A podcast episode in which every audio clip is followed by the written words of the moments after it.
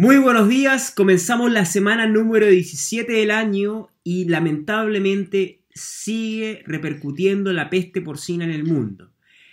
Ya lo habíamos dicho en cuanto a la producción de China, ¿cierto? Pero también los granos o la demanda de granos por parte de este país está generando gran, un gran pesimismo en aquellos países que son productores, del Cono Sur también principalmente.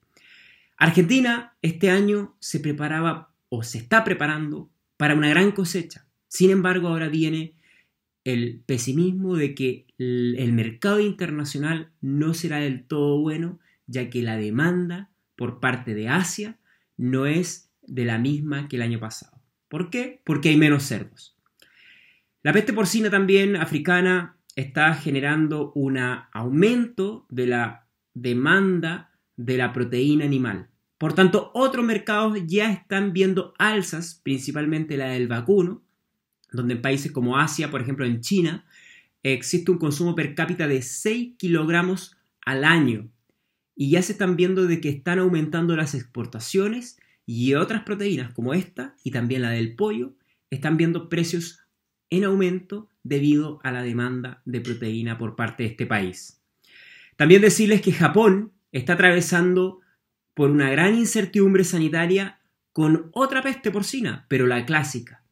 Ya hemos notificado en este reporte de que existieron algunos brotes que generaron una gran complicación. Aquellas granjas fueron totalmente liquidados todos sus animales, pero siguen apareciendo brotes en jabalíes. De hecho, ya se aprobó el año, hace unos pocos días atrás la vacunación de la mayor cantidad de jabalíes a través de para, para la peste porcina clásica.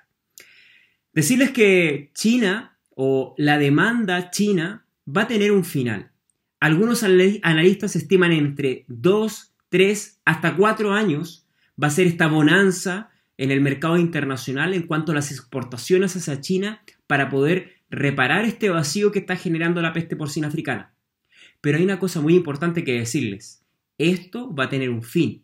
Y ese fin ya todos sabemos, o la mayoría sabemos, de que China va a recuperar su producción, pero la va a recuperar con una menor cantidad de granjas, pero con una mayor cantidad de hembras. Es decir, empresas más grandes, más tecnológicas, más tecnificadas, por tanto con una mayor productividad por hembra al año. Como comentó Denis, de, Pitre, un importante analista de 333.com de, de Norteamérica, China es un país que por milenios nunca se ha dejado dominar y tampoco lo hacerá y tampoco se dejará dominar para ser un gran importador de carne de cerdo. Ya lo habíamos comentado incluso antes del brote de la peste porcina africana en este país, que estaba con una fuerte campaña de aumento de las megagranjas o de, de granjas que tienen una gran productividad y una gran tecnología, y esta estrategia no va a parar. Un gran ejemplo, por ejemplo, hace 10 años atrás, era Rusia, un país que tenía una gran demanda de carne de cerdo y que tenía uno, una productividad promedio en su industria muy baja. Hoy es totalmente distinto.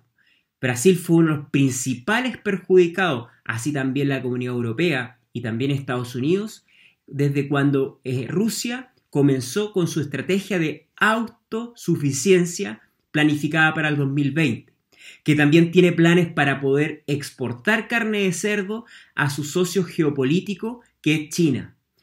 Rusia es uno de los países que tiene las mayores ventajas para exportar hacia China y además tiene una gran relación con este gran gigante de, la, de Asia. Por tanto, tenemos que recordar siempre de que la bonanza de China no va a ser eterna. Va a ser un país que va a importar pero no lo va a hacer en las grandes cantidades como lo hemos visto en los últimos años. Por tanto, aquí lo muy importante que tienen que considerar todos aquellos países es preocuparse también en nuevos mercados, el sudeste asiático, Vietnam, Filipinas, Taiwán, países que también están en pleno crecimiento socioeconómico y que también están con un aumento de la demanda de proteína porcina. Así que es algo que les comento de que siempre es importante de no centrarse solamente en un país, sino que también hacer una multiestrategia para poder exportar carne de cerdo.